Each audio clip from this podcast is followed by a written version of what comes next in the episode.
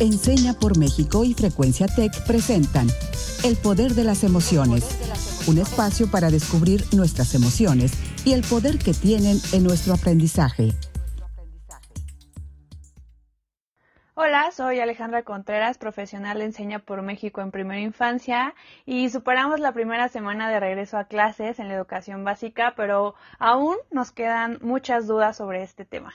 Hola, buenos días a todos y todas. Yo soy Raúl Carlín, alumni de Enseña por México y estoy muy contento de poderles dar la bienvenida una vez más a El Poder de las Emociones. Este es nuestro peldaño número 40, nuestro episodio número 40 y para hablar sobre el tema eh, que hoy nos convoca, que es precisamente las habilidades socioemocionales en este regreso a clases, tenemos como invitada a nuestra querida pionera del poder de las emociones, Ana Gómez Gallardo. Hola Ana, te saludo y te abrazo muchísimo. ¿Cómo estás? Hola a todos y todas, como siempre es un gusto ser parte de este espacio y poder compartir este tema tan importante con ustedes, Raúl y Ale. Contenta de estar aquí.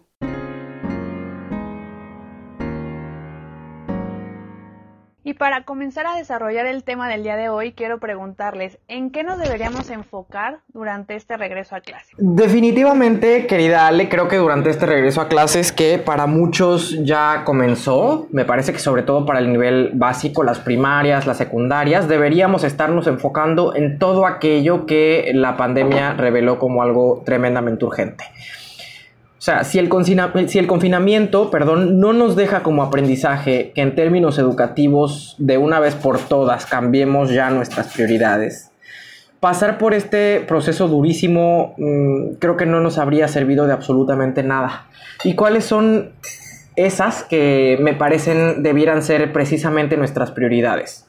Las enlisto en tres dimensiones. La primera, la educación socioemocional esa que ha sido históricamente obviada en nuestro sistema educativo por centrarse este último en los famosos contenidos o aprendizajes esperados que le llaman, pero que siempre hizo como que las y los estudiantes eran seres sin emociones.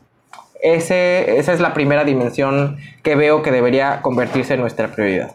La número dos, la discusión sobre el cierre de las brechas. Y el cierre de las brechas, efectivamente. Este confinamiento me parece que pone el dedo sobre muchas de nuestras llagas eh, mexicanas. La brecha de clases que desemboca también en una brecha digital, pero pienso también en, otra brecha muy importante que es la brecha de género y otras que por ahí podrían listar si este programa no durara media hora solamente.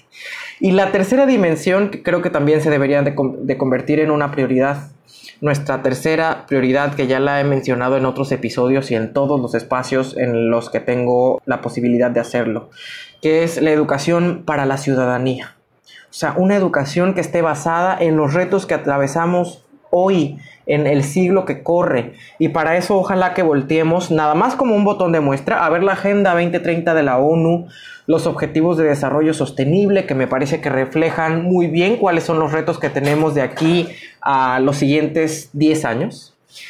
Y veo con preocupación que solo nos quedan 10 años antes de que nos llegue esa fecha límite y esos objetivos de desarrollo sostenible se siguen viendo lejísimos. O sea, no puedo aceptar que estemos empecinados en seguir enseñando la raíz cuadrada, pero no estemos enseñando eh, a nuestros y nuestras estudiantes que nuestro planeta se nos está acabando. Por eso es importante hablar sobre la educación para la ciudadanía y poner esta tercera dimensión como una importante prioridad.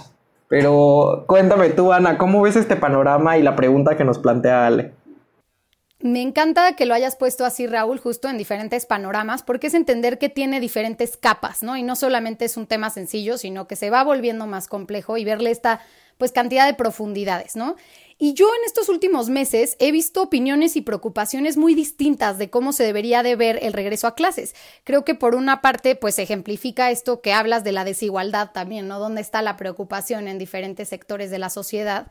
Por un lado, existe la inquietud, incluso miedo, de que las niñas, los niños y los jóvenes pierdan los conocimientos esperados, las capacidades que se esperaba que tuvieran este año escolar y en México de por sí las escuelas ya les cuesta trabajo, ¿no? Poner en el mismo nivel a los estudiantes, a las estudiantes. Y esto pues solamente viene a empeorar las cosas y la preocupación son los conocimientos esperados. por un lado, también en este mismo lado, no, no dejo que pues el aumento de deserción escolar se espera que sea de al menos el 10%, al menos 2.5 millones ya desertaron y por lo tanto, pues la preocupación obviamente está justificada. Pero por otro lado, y en mi opinión, donde tendríamos que estarnos enfocando es en la pérdida de la interacción social. La escuela, cuando se pierde la infraestructura como tal, se pierde la escuela física, pues también se pierde esta parte de las niñas, los niños y los jóvenes sentándose en un mismo salón de clases, interactuando, conviviendo, creciendo juntos y juntas. Y cuando perdemos esa parte física, pues obviamente también viene acompañado de un montón de pues tensión y estrés, el cierre de los centros educativos, la necesidad del distanciamiento físico, la pérdida de seres queridos, del trabajo, de la privación de los métodos de aprendizaje convencionales, pues ha generado estrés, presión, ansiedad y es más necesario que nunca desarrollar habilidades socioemocionales entre los docentes, las familias y sobre todo las y los estudiantes. Tenemos que poner el dedo ahí porque la pérdida de la infraestructura física pues pierde esta parte de poder interactuar con la diversidad que está dentro de las escuelas. Y estamos solamente conviviendo pues con los que nos toca vivir. Y eso también es una pérdida importante que genera más estrés, aún más del que ya la misma pandemia trae. Entonces, bueno, donde veo es quitarle el foco o, o mover la prioridad de, bueno, los conocimientos esperados, las y los maestros son expertos en poder llegar un día y reforzar estos conocimientos que, que sí se perdieron, tenemos que admitir que sí se han perdido, pero, pero que no debería de ser donde esté el foco, porque lo primero es que nuestros estudiantes sean resilientes, capaces de algún día poder recibir estos conocimientos. Entonces creo que es ahí donde tenemos que, poner el foco y la preocupación. Comparto sus opiniones y me parece muy curioso cómo están cambiando las prioridades para los alumnos, docentes y los padres de familia. Creo que tenemos que priorizar el desarrollo de habilidades socioemocionales que nos brinden contención y apoyo en este proceso de adaptación que estamos viviendo y hemos vivido estos meses. Y esto no significa que dejemos de lado los contenidos de lenguaje, comunicación o matemáticas. Incluso podemos encontrar la manera de abordar ambas temáticas yo considero que una persona no puede aprender si no tiene la disposición para hacerlo y si los alumnos no se sienten bien anímicamente, no podrán aprender aunque les proporcionemos las actividades más novedosas o el mejor material didáctico. Entonces yo creo que tener ese enfoque en las habilidades socioemocionales es vital, lo ha sido hace mucho tiempo, pero creo que ahora muchos estamos despertando y le estamos dando la relevancia que, que merecía. Ana ya, le estoy completamente de acuerdo con ustedes y quiero recuperar algo que, comentaba Ana, porque justamente creo que algo que tampoco podemos pasar de largo es la necesidad de reconocer que no estar compartiendo un espacio físico, no estar cohabitando quizá la escuela, el aula, la infraestructura, como Ana le llama, ha implicado... Em, también una afectación emocional en las personas de nuestros y nuestras estudiantes. Y, me parece muy paradójico porque yo antes de que llegara esta pandemia, yo decía que había que empujar desde abajo una agenda educativa que transitara por el hecho de qué implica estudiar en libertad. Y uno de mis eslogans, el eslogan yo creo que de, de esa agenda que estaba intentando empujar era sacar al aula del aula porque yo creía que si bien ahorita estamos confinados en nuestras casas, anteriormente las y los estudiantes estaban confinados a las cuatro paredes de un aula y eso les impedía explorar el mundo. O sea, eso creo que va en contra, confinarlos en las cuatro paredes de un aula va en contra del objetivo primordial de la educación, que es que estén listos y listas, dispuestos y dispuestas a explorar el mundo. Y eso me parece que... Em, ha entrañado muchísimos retos para nuestros y nuestras estudiantes. Los confinó en estas cuatro paredes del, aula y eso ha implicado que estuvieran sentados en una banca, repitiendo, haciendo eco del poder de las y los docentes. Nunca pensé que esta pandemia iba a sacar el aula del aula. No es como lo pensé y tampoco es como lo quise, porque realmente lo que yo estaba em, esperando es que tuviéramos la audacia para eh, reconocer que la educación trasciende, trascendía y trascenderá siempre a la, infraestructura escolar, a la escolarización. Pero creo que algo que reconozco es que tanto Ana como Ale como yo reconocemos la educación socioemocional como algo en lo que nos tenemos que enfocar en este regreso a clases.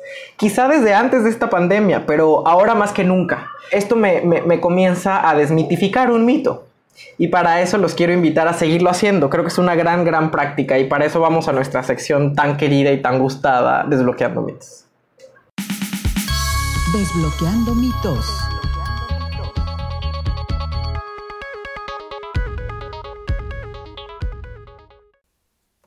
Buenísimo, pues aquí estamos en esta tan gustada sección y la dinámica es la siguiente. El día de hoy vamos a invertir los papeles y yo voy a mencionar algunos enunciados. Raúl nos contará desde su experiencia si considera que es un mito o una realidad, o quizás si no sabe si es un mito o una realidad. Y Ale nos compartirá si estamos en lo correcto o no y por qué. ¿Están listos Ale y Raúl para esto? Claro, me encanta. Listísimo, claro que sí, adelante. Buenísimo, pues voy con la primera. Es importante trabajar en conocimiento y habilidades emocionales por igual en este regreso a clases. ¿Qué dice Raúl? Sí, yo digo que es una realidad. O sea, creo que mm, hace un momento acabo de decir que eh, como un botón de muestra era una provocación, que no, no tendríamos que estar empecinados en enseñar la raíz cuadrada si no enseñamos em, aprendizaje socioemocional y educación para la ciudadanía. Pero claro que creo que los contenidos o los aprendizajes esperados son una cosa que no debemos soltar de la mano. O sea, no, no hay que cejar en nuestra búsqueda de que nuestros estudiantes aprendan conocimientos, ¿no? Pero lo, lo que yo estoy intentando sugerir es que a la par de ello, hay que apostarle también al aprendizaje socioemocional. Por eso creo que esto es una realidad. Tienen que ir de la mano. ¿Qué opinas, Ale? Yo les quiero compartir que hay una publicación que se llama Aprendiendo durante la pandemia de Andreas Schleicher, director de educación de la Organización para la Cooperación y el Desarrollo Económico, y Fernando Reimers, director del programa de política educativa internacional de la Universidad de Harvard, que nos mencionan que, dada la situación actual, aprender de forma efectiva fuera del aula, es decir, aprender en línea y de manera remota, ha requerido de mayor autonomía, más capacidad de aprendizaje independiente y mayor autocontrol. Todas estas son habilidades esenciales ahora y lo seguirán haciendo en un futuro, por lo cual concuerdo contigo, Raúl, y lo hemos estado mencionando en el programa y lo hemos hecho antes. Las habilidades socioemocionales es una herramienta que no solo ayuda en tu vida personal, sino en tu vida académica, en tu vida laboral y es algo que tenemos que practicar día a día. Gracias, Ale. Y vamos con la siguiente. Después de varios meses de distanciamiento, ¿es importante fomentar las relaciones humanas? ¿Qué dices? Digo que es completamente otra realidad. Estoy muy contento de que tengamos dos realidades consecutivas en este programa después de mucho tiempo de muchos mitos. Pero creo que, y retomo precisamente lo que acabo de decir en el último mito, o sea, me parece que incluso no se pueden disociar los conocimientos académicos, digamos propiamente, del aprendizaje socioemocional. Yo diría que son dos cosas que corren en paralelo y que son incluso interdependientes. O sea, ¿cómo podemos esperar que nuestros y nuestras estudiantes aprendan sobre ciencias naturales si están atravesando por un duelo o alguna pérdida de un ser querido? Es sencillamente imposible, es humanamente imposible. Y por eso creo que eh, hay que reconocer estos dos aprendizajes como interdependientes, insisto, y em, incluyendo, por supuesto, que en estos meses de distanciamiento y confinamiento hay que procurar quizá maneras alternativas, pero efectivas, de seguir fomentando las relaciones humanas. Los, los, los seres humanos no somos una isla. Y esta pandemia no va a hacer que seamos una isla. Al contrario, ahí hay que encontrar nuevas maneras de relacionarnos entre nosotros y nosotras. Por eso creo que esto es una completa realidad. Estoy completamente de acuerdo contigo, Raúl, y los autores que mencioné en el mito realidad anterior también nos enseñan qué hacer para convertir el regreso a clases en una oportunidad para batir el rezago de aprendizajes básicos. Y para esto nos proponen centrarnos justamente en las habilidades socioemocionales. Cómo aprender a convivir con otros, saber trabajar en equipo, respetar las reglas, aprender a regular las emociones y formarnos como ciudadanos. A su vez, estos aspectos nos ayudarán a fortalecer cuestiones de convivencia, de buen trato y la participación. Tenemos que tener esa idea de que la convivencia no solamente es cuando estamos enfrente del otro, sino que también en este mundo virtual que estamos viviendo, los elementos que hoy en día sabemos que son fundamentales para reconocer y promover esta función socializadora de la escuela que nos da mucho temor perder por esta virtualidad. Hemos comentado en otras ocasiones lo rico que es compartir y aprender con otros. Entonces, la pregunta que nos compartió Ana es una realidad absoluta. Gracias, Raúl y Ale. Y pues justamente viene al siguiente enunciado que, pues bueno, si estamos perdiendo esta parte de trabajar en persona y si no tenemos la estructura de la escuela y si estamos obligados a convivir solo con las personas con las que estamos viviendo, ¿Qué significa esto, no? Las habilidades socioemocionales, entonces, solamente se pueden trabajar en persona. O, sea, nos tenemos que olvidar entonces de que en este distanciamiento podemos trabajar las habilidades socioemocionales o aún así las podemos trabajar. Em, yo creo que esto es un mito, o sea, no creo que las habilidades socioemocionales solamente se puedan trabajar en persona. Yo las he, hablo eh, em, a título personal, yo las he trabajado con estudiantes cuando recién inició esta pandemia y todavía era PEM. Trabajaba con mis estudiantes eh, a distancia en habilidades socioemocionales. Mm, ahora lo hago con docentes y creo que es, hay, hay, hay prácticas específicas que podemos ejercer muy buenas prácticas sobre el desarrollo de habilidades socioemocionales. Pongo un ejemplo, el termómetro de las emociones, que creo que fue em, presentado por nosotros y nosotras mismas en el primer episodio de este programa, de este podcast, El Poder de las Emociones. Lo retomo, úsenlo, no solo lo usen si son docentes, úsenlo como papás y mamás con sus hijos. Si tienen algún puesto en alguna empresa, úsenlo eh, con su equipo de trabajo reconozcan que las personas con las que están cohabitando son seres emocionales. Pregúntenles de verdad cómo se sienten y cómo están. No em, reciban un bien gracias y tú por respuesta. Escudriñen qué más sienten. Y otra buena práctica que pongo como ejemplo de em, el trabajo a distancia de habilidades socioemocionales, pues los, los ejercicios de escucha activa. O sea, eso se pueden realizar a, través de cualquier canal y en cualquier contexto. Es más, yo diría que los, que los podemos adoptar como modus vivendi, como una manera de interactuar con el otro, con la otra. Escuchémosles activamente, no solo los escuchemos, eh, hagamos como que los oímos. Escuchémosles sin interrumpirles. Escuchémosles sin estar pensando qué le voy a contestar. Escuchémosles sin juzgarle. Escuchen para empatizar. Y estos ejercicios de escucha activa son un ejercicio, a pesar de que pudieran parecer triviales o muy sencillos, no son sencillos. Los reto a que lo hagan, no son sencillos. Es un enorme camino de aprendizaje para poder eh, hacer, eh, activar la escucha eh, atenta, como también le llaman. Pero son un ejercicio para desarrollar y fortalecer habilidades socioemocionales. Entonces llévenlos a sus espacios incluso si son virtuales. Por eso creo que no solo las habilidades socioemocionales se pueden trabajar en persona. ¿Qué opinas de esto, querida Ale? Exactamente, es, es falso y a título personal considero que una ventaja de estar en casa es que podemos fomentar estos nuevos ámbitos de salud emocional con las personas con las que interactuamos y vivimos todos los días, entonces creo que es algo muy importante. Y así como dice Raúl, hay otras recomendaciones que podríamos dar, como por ejemplo ejercicios de orientación antes de comenzar a trabajar o después de una lección complicada. Podemos tener un espacio para ubicarnos en el aquí y ahora, por ejemplo, hacer ciclos de respiraciones profundas, eh, observar cómo baila una vela. Este es un ejercicio que yo hacía mucho con los niños y simplemente enfocar tu atención a esa imagen te puede ayudar a bajar tu nivel de ansiedad, entonces se los recomiendo muchísimo. Otra estrategia podría ser la asamblea, que es un momento al final del día en donde todos somos visibles y podemos reconocer las emociones que predominaron ante ciertas situaciones. También podemos mencionar las actividades que nos gustaron y las que no. En alguna ocasión en el, en el aula lanzamos un dado que en cada cara tenía una emoción específica los alumnos en su turno debían lanzar este dado y compartir algún momento del día en el que se sintieron de esa manera. Esto ayuda mucho a los niños, niñas y jóvenes a trabajar su autoconocimiento y la empatía entre compañeros. Hoy en día, pues puede ser que no podamos estar sentados en círculo para lanzar el dado, pero sí hay ruletas virtuales que podemos eh, poner para seleccionar las emociones y nos pueden ayudar mucho a reconocer el espacio en el que estamos.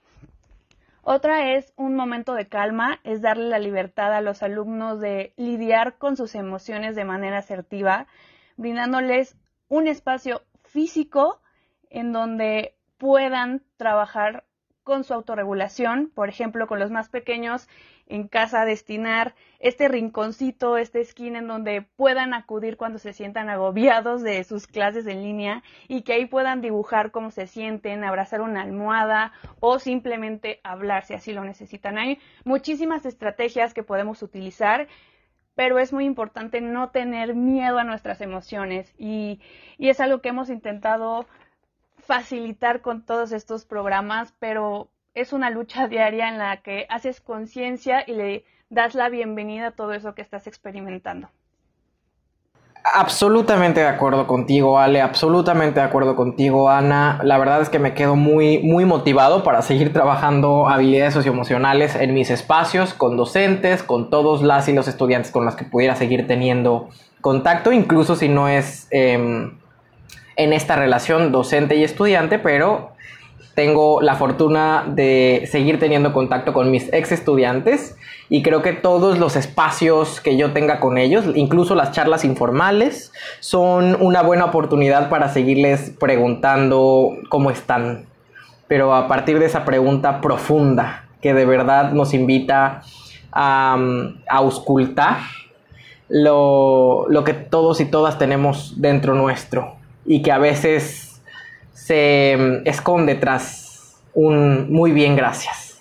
Y eso desbloqueó el día de hoy, desbloqueó la importancia de poner sobre la mesa toda la experiencia acumulada que pudiéramos tener en términos del desarrollo y fortalecimiento de habilidades socioemocionales. Muchas veces pensamos que esto es un tema eh, subrepticio, o sea, que subyace a, todo aquello que sí sabemos sobre contenidos y aprendizajes esperados. Yo creo que no, yo creo que ya hay muchos docentes em, en nuestro sistema educativo que trabajan con habilidades socioemocionales, muchas veces de manera intencionada y deliberada y muchas veces eh, de manera intuitiva, pero que lo hacen muy bien, que tienen muy buenas prácticas. Creo que hay que preguntarles qué están haciendo, así como seguir compartiendo como Ale lo hace buenas prácticas que nosotros y nosotras desde Enseña por México tenemos y ejercemos.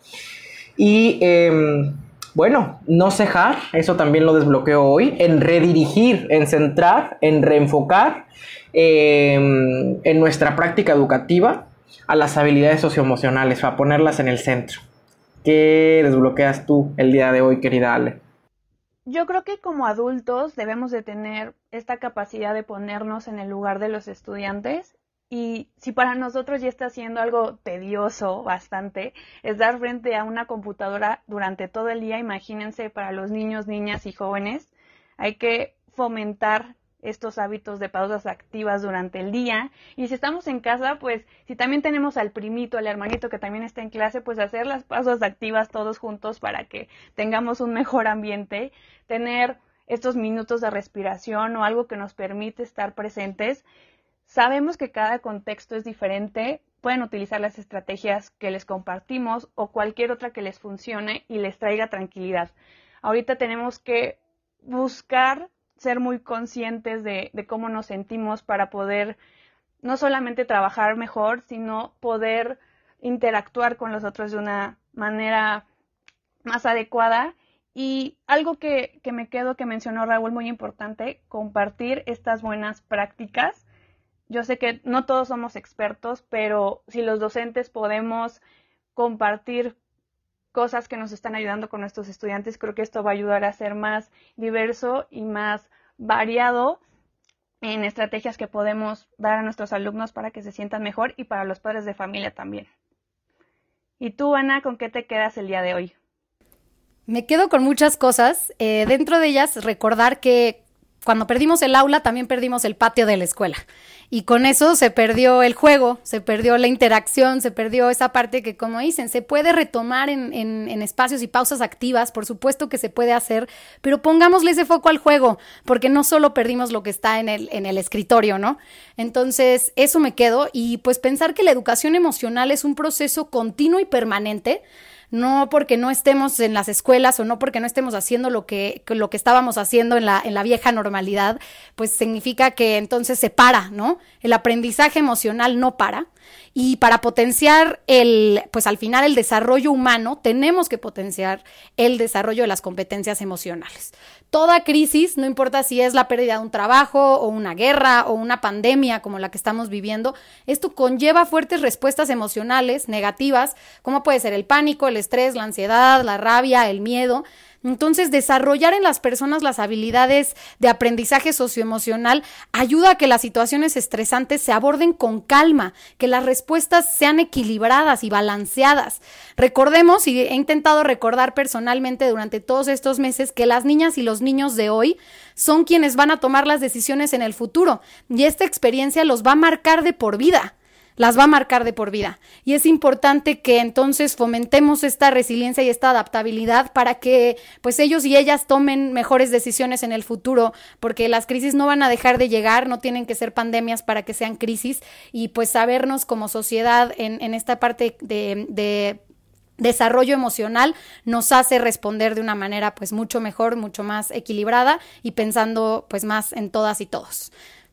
Gracias querida Ana, gracias Ale. Les dejo a todos y todas en casa con nuestra pregunta del día de hoy. ¿Cómo redirigiremos nuestra práctica educativa para seguir trabajando las habilidades socioemocionales? Y nuestra frase, nuestra frase del día de hoy que es de Daniel Goleman, un favorito nuestro en Enseña por México. Tenemos dos mentes, una que piensa y otra que siente. Yo soy Raúl Carlín, este ha sido un episodio más, el número 40 del Poder de las Emociones. Gracias Ana por volver a tu casa, que siempre te extiende eh, sus manos y sus brazos para que nos visites cada que quieras. Y hasta la próxima. Gracias Raúl y gracias Ale. Fue un gusto estar en este espacio con ustedes. Muchas gracias por compartir todos estos conocimientos. Nos vemos a la próxima. Yo soy Alejandra Contreras, gracias por acompañarnos un día más en todo este viaje que hemos tenido en el poder de las emociones y recuerden, hay que darle la bienvenida a nuestras emociones. Esto fue El Poder de las Emociones, un espacio para descubrir nuestras emociones y el poder que tienen en nuestro aprendizaje, un programa producido por Enseña por México y Frecuencia Tech.